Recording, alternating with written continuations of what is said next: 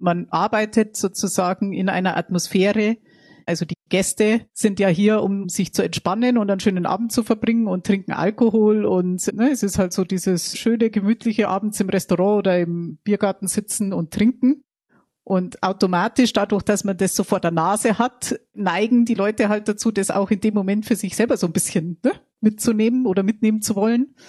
Und dann kommt halt eben der Stress dazu. Es ist in der Regel ein ziemlich stressiger Job und wenn er nicht gerade mal nicht stressig ist, ist es halt langweilig. Dann hast du den Zapfhahn vor dir und trinkst aus Langweile. Herzlich willkommen zu Ohne Alkohol mit Nathalie. Dieser Podcast ist für alle, die ein Leben ohne Alkohol führen wollen. Ich spreche mit der Gastwirtin Sonja Obermeier darüber, warum Alkohol in der Gastronomiebranche so alltäglich ist und welche Konsequenzen das für Menschen hat, die in der Gastro arbeiten. Wir sprechen darüber, welche Maßnahmen Sonja in ihrem eigenen Wirtshaus ergriffen hat, um das zu verändern und welche Rolle ihre Familiengeschichte dabei spielt. Sonja ist 46 Jahre alt und lebt zusammen mit ihrem Mann und ihren Kindern in einem Dorf südöstlich von München. Seit zwölf Jahren führt sie zusammen mit ihrem Mann das Restaurant Klingelwirt im Münchner Stadtteil Heidhausen. Nebenher baut sie sich gerade noch ein zweites Standbein als Gastronomieberaterin auf. Und sie betreibt einen eigenen Podcast, der heißt Gastrogrün. Den Link packe ich dir natürlich in die Show Notes.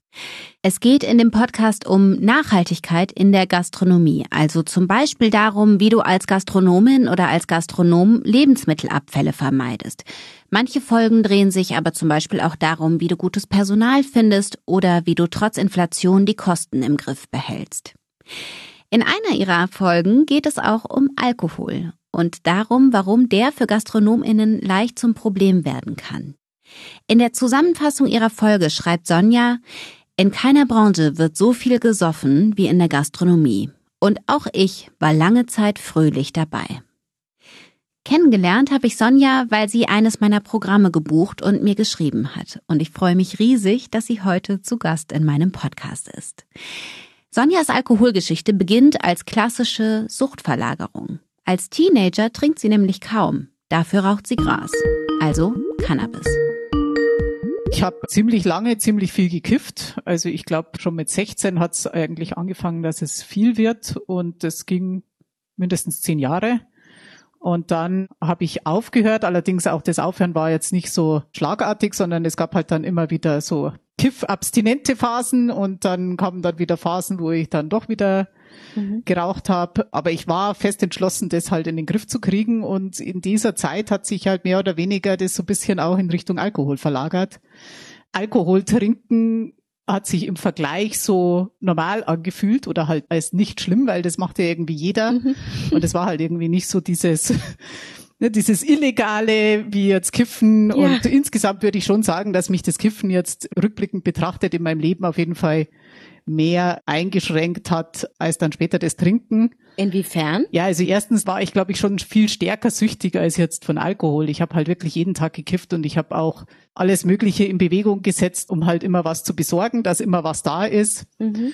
Und habe mich viel abgekapselt auch. Also mhm. Kiffen ist ja jetzt eher nicht so eine gesellschaftstaugliche Droge, sondern man sitzt dann gerne allein in seinem Zimmer und schaut fern und so Sachen.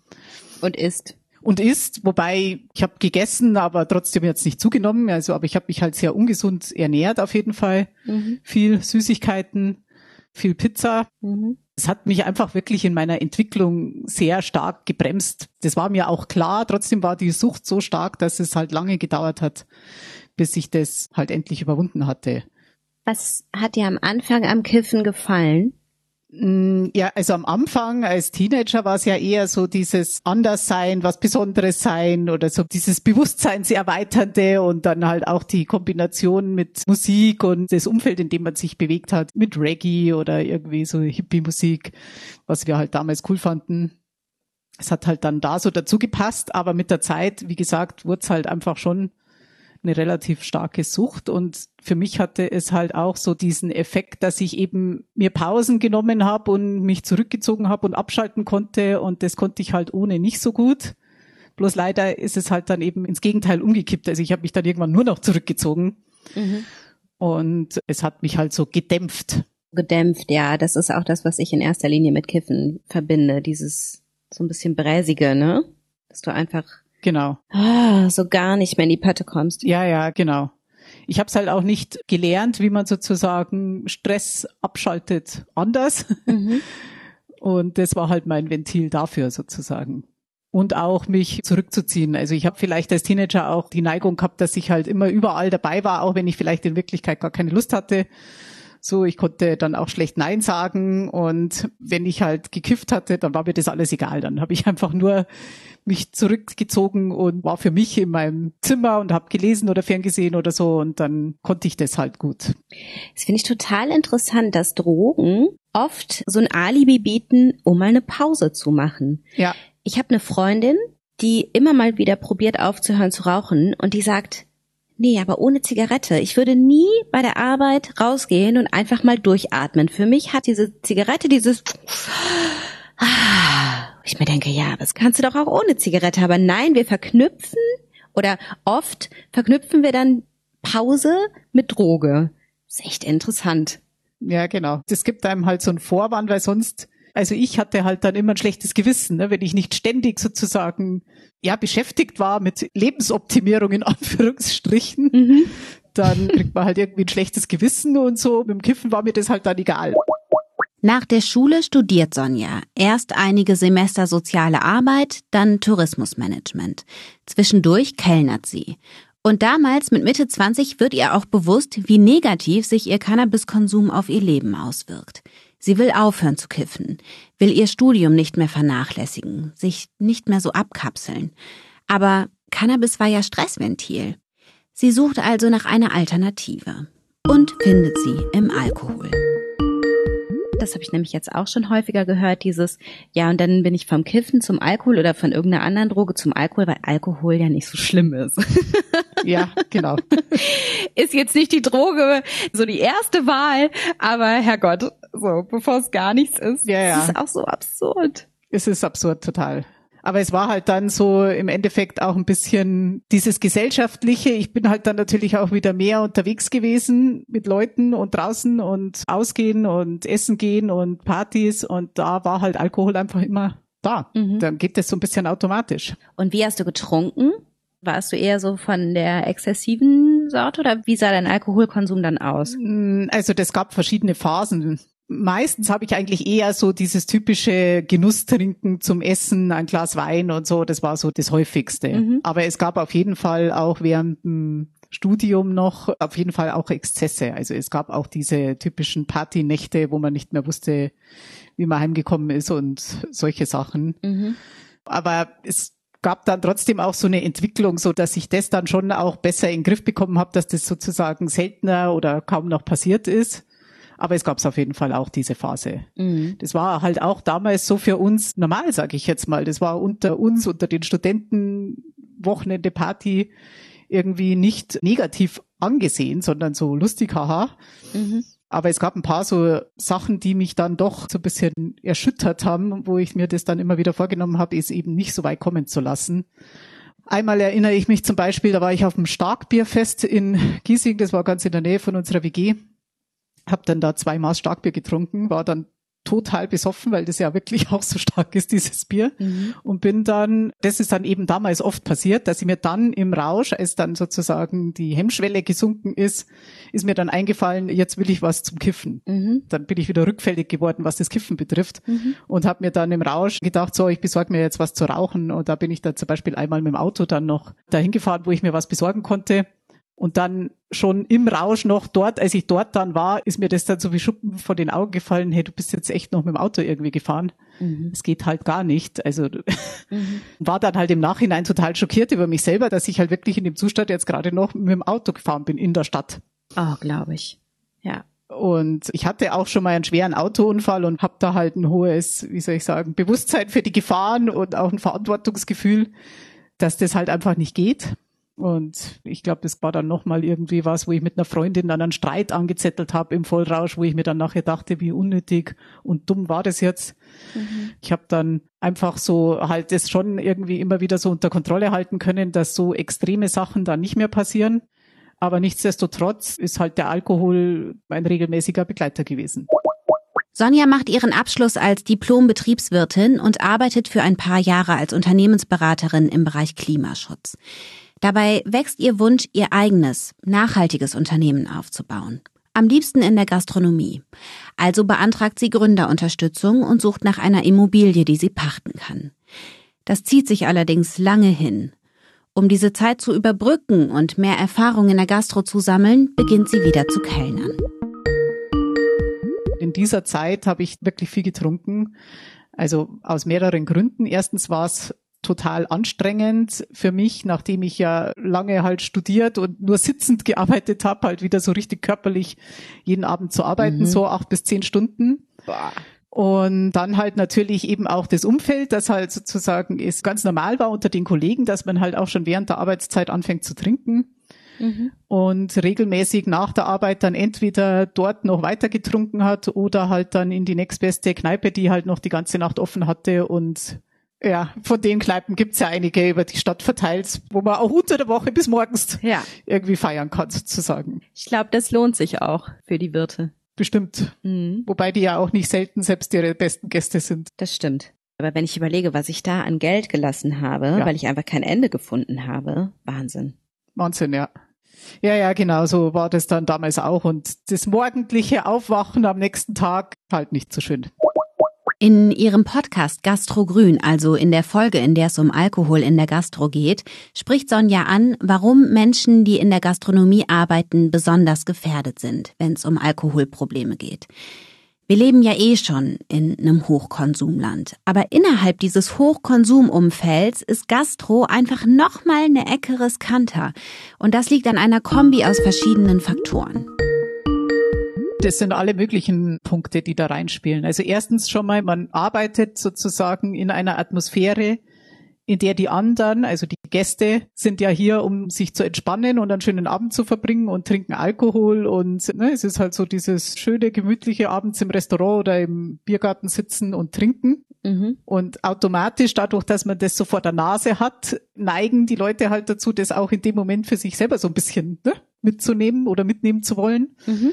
Dann kommt halt dazu, dass es eben in sehr vielen Betrieben, nicht überall, das ist jetzt, gibt natürlich auch andere, aber es ist in sehr vielen Betrieben halt total normal, dass auch schon während der Arbeit getrunken wird. In der Regel ist es natürlich verboten, sich zu betrinken, aber mhm. es ist gang und gäbe, dass man auch schon während der Arbeit irgendwie ein Bier oder ein Wein oder so oder ein Glas Sekt trinkt oder auch zwei. Und dann kommt halt eben der Stress dazu. Es ist in der Regel ein ziemlich stressiger Job und wenn er nicht gerade mal nicht stressig ist, ist es halt langweilig. Dann hast du den Zapfhahn vor dir und trinkst aus Langweile. Mhm. Also es ist stressig und langweilig. Eins von beiden ist es eigentlich fast immer. Mhm. Ja, und dann kommt auch noch das dazu, dass die meisten halt abends arbeiten ja. und gerade wenn man einen stressigen Abend hatte, dann kommst halt heim und bist eigentlich, wenn du jetzt nicht trinkst oder nichts machst, ja. der Adrenalinspiegel ist einfach noch sehr hoch und man braucht relativ lange, um da runterzukommen, womöglich bis also noch Stunden, um dann schlafen zu können. Ja. Und all diese Faktoren in Kombination machen das wahrscheinlich so gefährlich. Es ist wirklich Hochrisikoumfeld. Ich war jetzt gerade auf so einem Seminar in Italien und da haben wir auch so ein paar Ausflüge gemacht und das war so interessant, weil natürlich sind wir auch zu Weingütern gefahren und dann war so die Riesentradition und wir haben mir den super qualitativen Wein und so. Und andauernd stand Wein auf dem Tisch und ich habe so beobachtet, dass die Leute, die vorher meinten, oh, ich trinke voll wenig Alkohol und auch glaubwürdig das meinten, dann trotzdem jeden Abend ein, zwei Gläser Wein getrunken haben und dann vielleicht auch noch mal einen, weil Herrgott, das ist ja so ein sympathischer Tradition Traditionswinzer hier. Mhm. Und da mhm. dachte ich echt auch noch, das ist so irre, wie Verfügbarkeit und dieses ganze Bohai um die Getränke Menschen verführt auch zu trinken. Was für einen riesen Einfluss das hat. Total. Also die Verfügbarkeit ist wirklich ein extremer Faktor und mhm also ich nenne es ja gern diese Verherrlichung, die Verherrlichung vom Trinken und zum Beispiel unter Kellnern oder Kellnerinnen ist es ja auch üblich, dass halt Gäste, die jetzt kein Alkohol trinken zum Beispiel, da wird ja auch gern hinter den Kulissen dann so ein bisschen gelästert oder so, die bringen keinen Umsatz, ne? die trinken wenig, in der Regel gibt's natürlich auch Ausnahmen, aber meistens ist es halt so verpönt, also essen gehen zum Italiener ohne Wein zu trinken was sind das für Langweiler, genussfeindliche Menschen oder was auch immer. Ja. Also es wird alles so dargestellt, als wäre das ein Muss, um einen schönen Abend zu haben und eben auch ein Muss sozusagen für die andere Seite, für die Gastronomie, um Geld zu verdienen. Ja. Ja. Hatte ich jetzt tatsächlich auch eine Situation. Da kam ein Sommelier zu mir an einem Abend und meinte, also, wie, und du trinkst keinen Wein? Ich so, nee, nee, ich trinke nicht. Kein Wein? Nee. Aber wir haben so tolle Weine. Ich so, ich trinke keinen Wein. Und dann meinte er, ja, gut, aber wenigstens haben wir auch tolles Olivenöl. Gefällt dir das wenigstens? ich so, ja, das ist sehr lecker, danke. Dann nehme ich noch ein Glas. genau, genau. Ich habe ja eben auch mein Austauschsemester in Rom gemacht, bin auch so ganz italophil, würde ich jetzt mal sagen. Und alle diese Sachen spielen da natürlich rein. Dann sind wir auch Segler, auch da wird gern und viel getrunken. So dieses ganze Urlaubsding und Italien und Segeln und Wein und bla. Es ist einfach so mächtig, ja. finde ich jetzt. Ja. Also das heißt bei dir Du hast getrunken, wenn du Stress hattest, bei irgendwelchen Barschichten, wenn dir langweilig war, wenn du nervös warst. Also im Grunde eigentlich auch immer, oder? Die ganze Zeit. Ja, okay. es gab immer irgendeinen Grund. Als sie 34 Jahre alt ist, findet Sonja eine Immobilie, die sie für ihr Restaurant pachten kann. Sie übernimmt den Namen Klingelwirt von der mittlerweile längst geschlossenen Familienwirtschaft, die sie aus ihrer Kindheit kennt. Die hat ihr Urgroßvater im Jahr 1905 gegründet, damals als sogenannte Tafernwirtschaft mit viel Bier und deftigem Essen, wobei Tafer so viel bedeutet wie Taverne, also Gaststätte, ist also ein ganz schönes altes Wort, wie ich finde. Von da übernimmt die jeweils nächste Generation das Wirtshaus. Bis 1987 betreibt Sonjas Mutter die Wirtschaft, dann schließt der alte Klingelwirt auf dem Dorf. Mitten in München eröffnet Sonja dann 2011 ihren eigenen Klingelwirt. Doch bis es soweit ist, hat Sonja viel zu tun und viel Stress. Und für Stress hat sie ja ihr vermeintlich harmloses Ventil, den Alkohol. Ich habe halt so eigentlich immer getrunken oder ich würde jetzt mal sagen an mindestens fünf Tagen der Woche. Mhm. Und zwar meistens auch jetzt nicht so viel, aber halt aus heutiger Perspektive halt trotzdem viel zu viel. Also ja. für die meisten Leute ist es ja ganz normal, wenn man zwei Gläser Wein am Abend trinkt, aber Heute finde ich es nicht mehr normal. Und in der Anfangszeit vom Klingelwirt war es eben auch noch so relativ viel, weil ich dann, sagen wir mal, wir hatten eine geschlossene Gesellschaft, äh, Weihnachtsfeier oder so.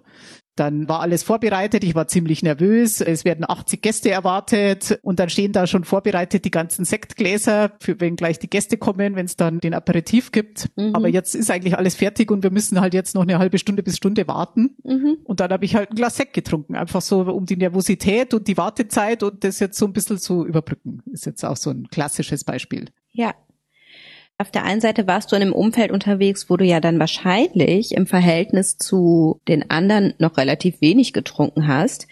Und trotzdem hat ja jeder von uns so Momente, in denen wir denken, boah, irgendwie könnte es sein, dass das zu viel ist und dass ich hier gerade ein Problem entwickle oder vielleicht sogar schon eins habe. Mhm. Was waren denn das bei dir für Momente? Ich kann jetzt nicht so sagen, dass es den einen Moment gab. Ich erinnere mich eben an eine Situation, wo ich mal eine Freundin in einer anderen Stadt besucht habe, wo ich an mir selber gemerkt habe, dass ich eigentlich den ganzen Tag nur darauf warte, dass sich die erste Gelegenheit ergibt, dass wir irgendwie was trinken können. Und ich sonst den Aufenthalt gar nicht so genießen konnte. Und das hat mich dann selber sehr erschreckt, dass ich jetzt dann tagsüber schon darüber nachdenke, mhm. wann wir dann wohl was trinken. Und ansonsten erschien es mir so grau. Ne? Es war dann irgendwie so, ja. so spaßlos. Ja. Aber das war jetzt eher die Ausnahme. Solche Momente, das Klassische war halt einfach verkatert sein oder halt einfach so ein bisschen schlecht beieinander am nächsten Tag, wenn man etwas Wichtiges vorhatte oder so. Mhm. Wo ich mir halt immer wieder dachte, hey, das kann ja nicht sein, dass einfach dieser Frust darüber, dass man ständig seine eigenen Vorsätze halt bricht. Mhm. Ich habe mir halt, wie so viele, halt auch immer wieder vorgenommen, weniger zu trinken oder an dem und dem Tag gar nichts zu trinken und hat halt dann wieder nicht geklappt. Mich dann wieder dazu hinreißen lassen. Mhm. Also das hat mir halt zu denken gegeben und irgendwann bin ich dann eben auch auf Literatur gestoßen. Ich glaube, das erste Buch zu dem Thema war dieses Nüchtern von dem Daniel Schreiber oder wie heißt er? Mhm, Daniel Schreiber, ja. Genau. Das habe ich dann gelesen und da hat es halt dann auch schon so angefangen, dass ich tatsächlich in Erwägung gezogen habe, dass das auch eine Option wäre, die das Problem vielleicht lösen würde. Aha. Mhm. Aber ich konnte es mir halt noch nicht so vorstellen. Also es war noch, noch so weit entfernt, dass ich das wirklich könnte. Mhm. Das ging also dann über Jahre, dass ich mich immer wieder mit dem Thema mal so ein bisschen beschäftigt habe und es dann irgendwie wieder verworfen habe oder wieder vergessen habe oder eine Zeit lang nicht mehr darüber nachgedacht habe. es war so ein Prozess. Also dann kamen halt auch die Kinder und die Schwangerschaften. Da ist es mir zum Beispiel bei der ersten Schwangerschaft noch total schwer gefallen am Anfang, mhm. auf Alkohol zu verzichten. Also das war für mich so ein volles Opfer. Ja. Mhm. Hab's zwar trotzdem gemacht, aber es hat sich eben schon angefühlt wie ein Opfer. Mhm. Und bei der zweiten war es eigentlich dann eher schon so überhaupt nicht. Also da habe ich mich eher darauf gefreut, dass ich jetzt einen guten Grund habe, nicht mehr zu trinken. Ach, ja, guck mal. Und ich habe dann eben auch festgestellt, dass es halt doch viel einfacher ist, gar nichts zu trinken, als halt immer zu versuchen, das Trinken so zu kontrollieren. Ja. Genau, und dann kam ja Corona und als der erste Lockdown kam, da waren ja unsere Kinder, Marco war noch ein Baby und die selber war drei und ich habe es halt als unfassbar stressig empfunden, mit zwei Kindern zu Hause zu sitzen. Ja. Und ich dachte halt, oh Gott, jetzt muss ich echt aufpassen mit Alkohol und so, weil das kann hier schnell in eine falsche Richtung laufen, mhm. wenn ich hier den Stress versuche mit Alkohol sozusagen zu bekämpfen. Ah, das war dir bewusst, ja? Das war mir bewusst. Also ich mhm. kannte mich ja auch schon ganz gut, auch aufgrund meiner Vorgeschichte mit dem Kiffen und so weiter. Und ich mhm. habe das jetzt nie irgendwie verleugnet, dass ich da auch so ein bisschen anfällig dafür bin. Mhm. Und habe mir dann so als Limit gesetzt, was halt immer so gesagt wird, was ein risikoarmer Konsum ist. Und wenn ich das langfristig nicht hinbekomme, dann höre ich ganz auf. So war mein Vorsatz. Und das hat dann auch während dem Lockdown geklappt. Mhm. Und als der zweite lange Lockdown dann vorbei war, ging es ja dann wieder los mit Biergarten und Ausgehen und yeah. Mhm. Und dann ist es halt gleich wieder, ne, dann habe ich halt einen halben Liter Wein an einem Abend getrunken oder auch dann noch einen Schnaps hinterher und hatte dann eben einen Tag, an dem ich dann am nächsten Tag ich bin bei den Grünen auch engagiert und ich hatte einen Termin am Wahlkampf, stand am Infostand der Grünen und bin da halt total verkatert gestanden und konnte eigentlich überhaupt nicht mich beteiligen. Mhm. Und dann dachte ich so, jetzt reicht's. Mhm. Also das war dann so, das war mir halt wichtig und das war dann so der letztendliche Ausschlag, dass ich gesagt habe, das war's jetzt.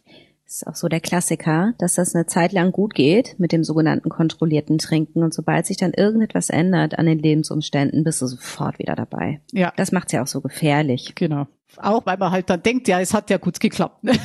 ich kann es ja jederzeit wieder auf dieses Maß reduzieren. Genau, ja. genau. Nee, eben nicht. Genau.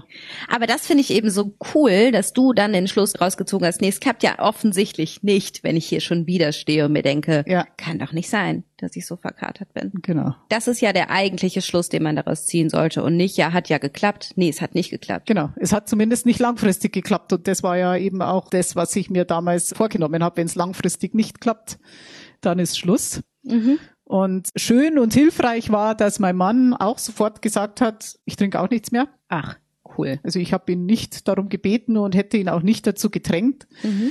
Wir waren da ähnlich gestrickt, was jetzt das Trinken angeht. Und genau, dann haben wir aufgehört. Das war vor zwei Jahren. Und wie? Einfach so. Also ich meine, wie gesagt, es war jetzt für mich nicht so, dass der Konsum so hoch war, dass ich jetzt irgendwie körperliche Entzugssymptome oder so gemerkt hätte. Mhm. Das war mehr halt so eine Kopfsache, im Kopf umschalten, mhm. auf nicht trinken. Und hast du dir da irgendwelche Strategien zurechtgelegt für deine Gastrosituation? Ja, also ich habe mir alle möglichen Strategien zurechtgelegt. Also in der Arbeit jetzt ist es mir am Anfang zwar schwer gefallen, noch ein paar Mal, aber das hat sich dann recht schnell erledigt. Also das waren dann halt ein paar so Momente, wo ich mich halt überwinden musste, jetzt stark zu bleiben. Mhm. Und es ist dann aber doch recht schnell zu einer Routine geworden, weil ich ja auch gemerkt habe, wie viel fitter ich bin letztlich auch am Ende des Abends noch und halt viele Probleme es mit einem Schlag erledigt hat. Zum Beispiel auch die, wir wohnen ja nicht in München, wenn ich dann noch heimfahren muss mit dem Auto. Und alle diese Themen waren ja praktisch sofort weg. Habe ich jetzt schon zu viel getrunken? Darf ich jetzt überhaupt noch Auto fahren? Mhm. Schwieriger waren eher diese klassischen gesellschaftlichen Situationen halt. Essen gehen. Ich habe mich dann einmal mit einer Freundin getroffen in einem Hotel. Also die lebt in Hamburg. Wir treffen uns ab und zu, also so zweimal im Jahr für eine Nacht im Hotel, damit wir uns halt mal sehen ohne Kinder. Mhm. Und da hätte ich halt früher immer was getrunken. Also wenn wir da abends dann im Restaurant sitzen oder dann der erste Urlaub, erster Abend mit Freunden und so, ja, bestellen wir uns eine Flasche Wein. Ja, nee, wir trinken nichts. also das waren so die schwierigen Situationen, wo es dann schon echt Überwindung gekostet hat. Aber auch da war es dann am Ende so, wenn man einmal das Statement gemacht hat, ist es beim zweiten Mal schon viel leichter und dann eigentlich auch kein großes Thema mehr. Mhm. Wir haben jetzt Gott sei Dank keine Freunde, die jetzt da so einen extremen Gruppendruck oder so oder überhaupt irgendeine Art von Gruppendruck ausüben. Mhm. es ist halt trotzdem so stark, diese Gewohnheit, wenn man es immer so gemacht hat, sozusagen. Der Urlaub, wenn man dann den ersten Campari Soda am Strand in der Hand hat, dann fängt der Urlaub erst an, so ungefähr. Klar. Ja, das musst du neu programmieren. Musst du dir neue Sachen suchen, klar. Genau. Ja. Jetzt ist ja gerade Oktoberfest. Ja. Wie macht sich das denn in deinem Restaurant bemerkbar? Das hat mich schon länger mal interessiert, wie Gastronomen und Gastronominnen das Oktoberfest bewerten in München. Ja, also bei uns ist es so, dass es eher ein bisschen eine Konkurrenz ist eigentlich. Ach so. Wir sind zu weit weg, so dass jetzt die Gäste nicht jetzt automatisch bei uns vorbeikommen. Mhm. Und die, das sage ich jetzt mal, Touristen oder Leute, die in München was typisch Bayerisches machen wollen, die gehen halt natürlich in der Zeit in erster Linie aufs Oktoberfest Ja, okay. und nicht in ein anderes bayerisches Wirtshaus. Mhm. Also merken wir eigentlich nicht so viel davon. Also es kommen keine sturzbetrunkenen Leute. Nee, jein, also ich habe eher so dieses, wir machen dann pünktlich zu, so dass wir dann die, die halt dann noch auf dem Heimweg sind vom Oktoberfest, dass wir die dann nicht mehr haben. Aha.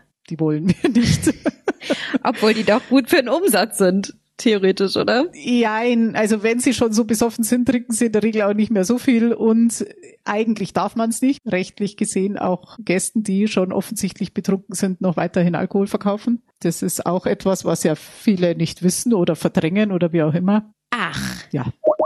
Sonja bezieht sich hier auf das deutsche Gaststättengesetz. Die ursprüngliche Fassung entstand 1970. 1998 wurde es aber noch einmal neu formuliert und seither auch noch einige Male verändert. Das deutsche Gaststättengesetz regelt zum Beispiel, welche Vorschriften und Auflagen Betriebe einhalten müssen, um überhaupt öffentlich Speisen und Getränke verkaufen zu dürfen. Diese Vorschriften dienen dem Schutz der Gäste, aber auch dem Schutz der Mitarbeiterinnen und Mitarbeiter. Das sind also zum Beispiel Hygiene- oder Sicherheitsstandards. Mehrere Passagen in diesem Gesetz beziehen sich auf den Ausschank von Alkohol. In Paragraph 6 steht zum Beispiel, dass jeder Betrieb, der Alkohol verkauft, auch alkoholfreie Alternativen anbieten muss. Spannend finde ich außerdem auch Paragraph 20, der die ganzen Verbote regelt. Da steht unter anderem drin, dass es verboten ist, nur dann alkoholfreie Getränke auszuschenken, wenn gleichzeitig auch alkoholische bestellt werden. Oder dass es verboten ist, in Automaten überwiegend Alkohol oder alkoholische Speisen anzubieten. In Paragraph 20 Absatz 2 steht das Verbot, das Sonja erwähnt. Ich zitiere mal. Verboten ist, in Ausübung eines Gewerbes alkoholische Getränke an erkennbar Betrunkene zu verabreichen. Es doch zu tun, gilt als Ordnungswidrigkeit, kann also zu Bußgeldern oder sogar zum Entzug der Gaststättenerlaubnis führen. Theoretisch fein, ne? Wobei da in der Praxis das Problem bestehen dürfte, dass Gastronomen und Gastronominnen sich da auf ihre eigene Einschätzung verlassen müssen, weil sie ja schlecht messen können, wie betrunken jemand ist. Und Gästen dann konsequent das nächste Bier zu verweigern, stelle ich mir jetzt auch nicht immer so einfach vor. Du hast ja jetzt nun mal ein Gespür dafür, ob jemand problematisch trinkt oder nicht. Wenn man selbst so in der Richtung unterwegs war, hat man ja so einen Blick. Ja. Wie handhabst du das denn, wenn du dir denkst, puh, puh also drittes Glas Wein? Bei uns im Restaurant konzentriert sich alles eben relativ stark aufs Essen. Da wird schon getrunken, aber es ist jetzt nicht so, dass die Leute sich da total abschießen oder so. Und ich bin auch selber eigentlich nicht mehr im Service tätig, deswegen kriege ich das auch gar nicht so mit. Mhm. Was wir schon schauen, ist, wenn manchmal haben wir so vereinzelt so Gäste, die nur kommen zum Trinken. Das sind meistens einzelne Personen, die dann eine Weile uns irgendwie entdeckt haben für ihr ein paar Bier so um 17 Uhr, keine Ahnung. Mhm. Und wenn die harmlos sind, dann okay, aber wenn die halt so ein bisschen seltsam werden, dann sage ich schon auch mal, ähm, bitte nicht mehr kommen. Ach echt? Ja, es gibt auch welche, die dann so an der Bar rumhängen und dann die Barleute, also nerven oder halt denen komische Geschichten erzählen und die von der Arbeit abholen und halt so komische Rauschgeschichten, Ja. Von denen sie selber denken, dass sie irgendwie spannend sind und in Wahrheit geht Mhm. sie halt den Leuten nur auf die Nerven und manchmal kriege ich das auch nicht gleich mit, aber wenn ich das mitkriege, dann bin ich da schon tatsächlich so hart und sag, brauchst du uns nicht mehr kommen. Oh Gott. Ey, da fühle ich mich gerade echt ertappt, ne?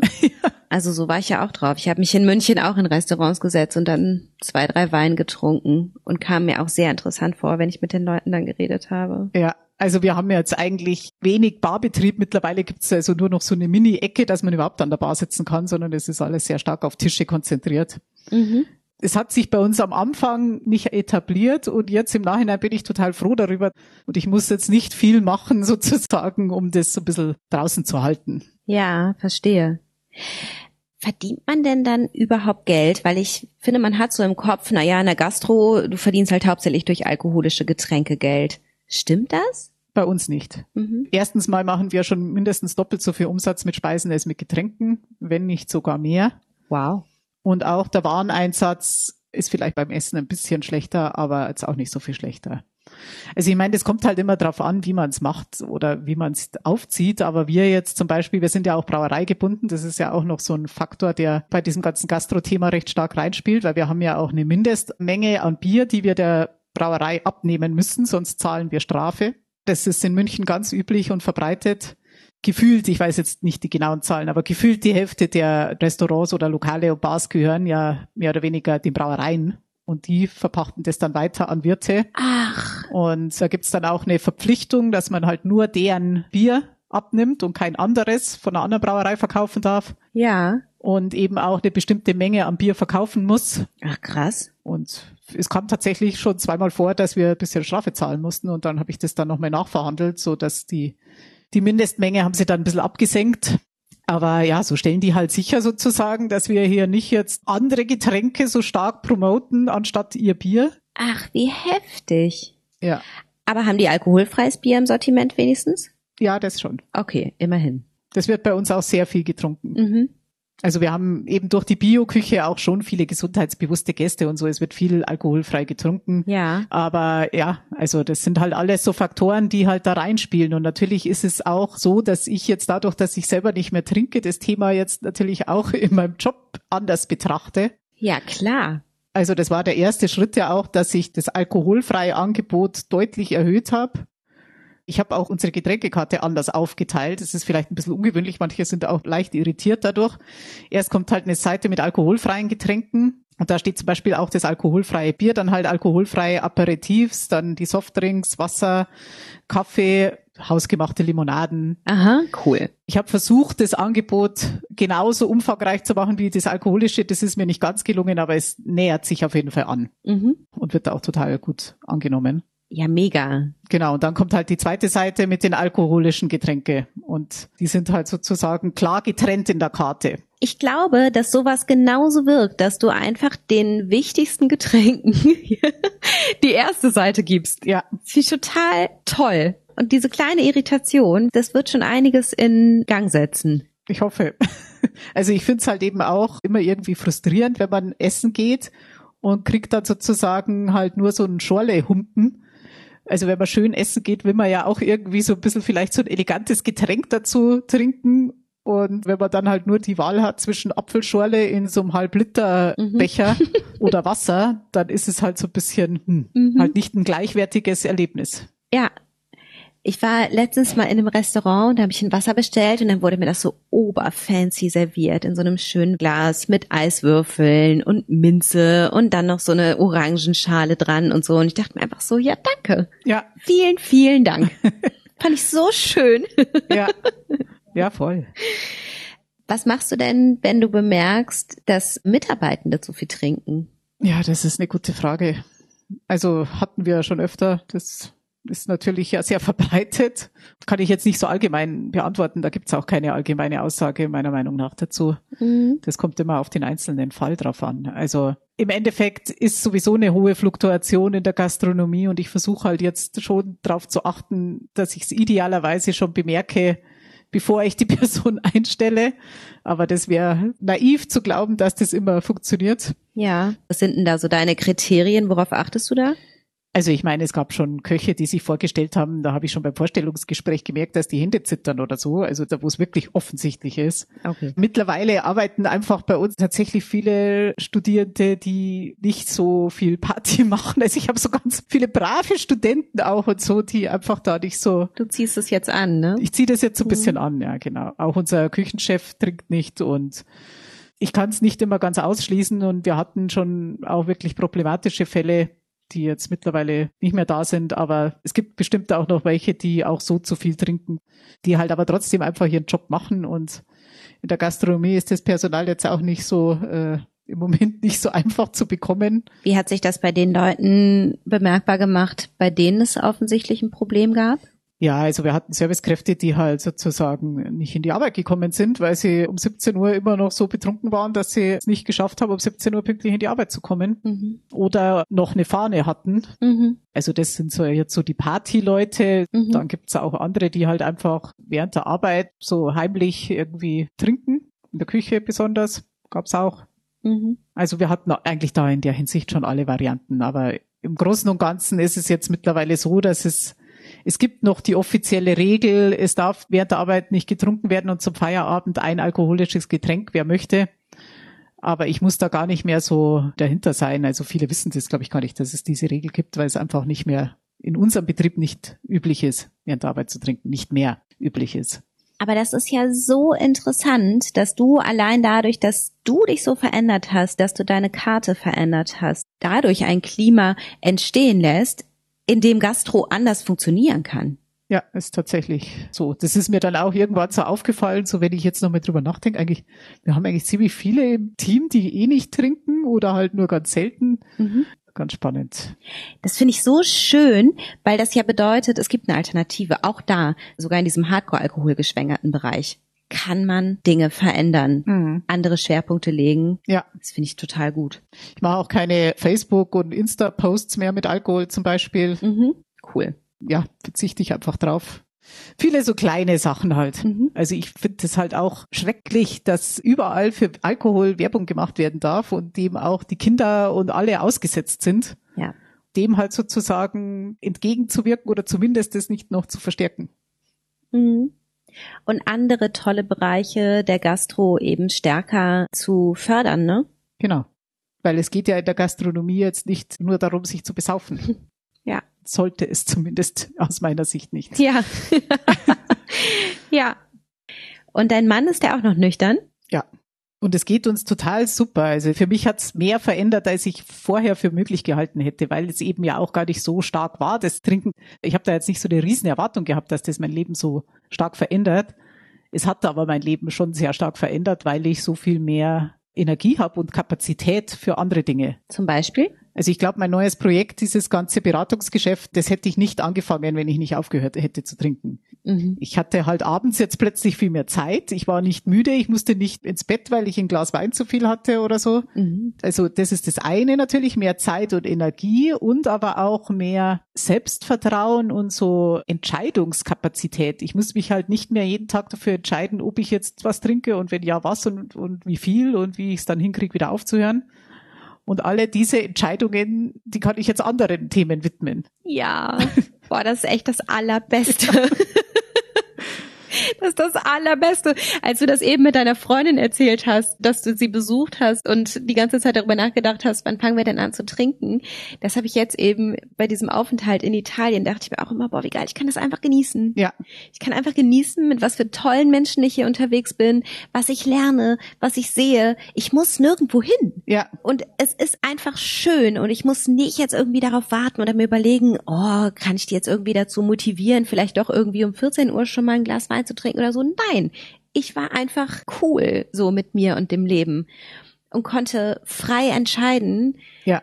Und einfach frei sein. Ja. Und das ist so unfassbar toll. Deswegen, das kann ich so nachempfinden. Und auch jetzt eben genau gerade im Urlaub jetzt, wir sind eben Segler, also fahren sehr häufig zum Segeln und auch da ist es natürlich viel einfacher, weil ich halt auch nicht mehr mir Sorgen machen muss, wenn wir jetzt in der Ankerbucht liegen, dass ich jetzt womöglich zu viel getrunken habe und nicht merke, wenn, also man hat ja da auch viel Verantwortung für die ganze Crew und alle diese Dinge sind halt viel einfacher und schöner. Ich bin auch relativ introvertiert eigentlich, also ich bin gar nicht so sehr gerne viel immer mit Leuten zusammen. Also ich brauche sehr stark meinen Rückzug. Das habe ich ja eben früher immer mit dem Kiffen dann hingekriegt. Mhm. Und jetzt kann ich das halt so und das ist halt so das, was ich irgendwie gelernt habe, dass ich darauf achten muss, dass es mir gut geht, dass ich eben auch meine Rückzugsmöglichkeiten habe und meine Zeit für mich allein. Und eine Gefahr habe ich schon ein bisschen gesehen. Ich habe mich halt vielleicht zu sehr dann am Anfang auch in die Arbeit gestürzt das muss ich ja immer noch so ein bisschen lernen, dass ich dann sozusagen mir eben auch Freizeit gönne oder schöne Dinge gönne. Mhm. ohne Trinken halt. Ne? Das war halt vorher immer so ein bisschen davor waren, sich's gemütlich zu machen. Ja.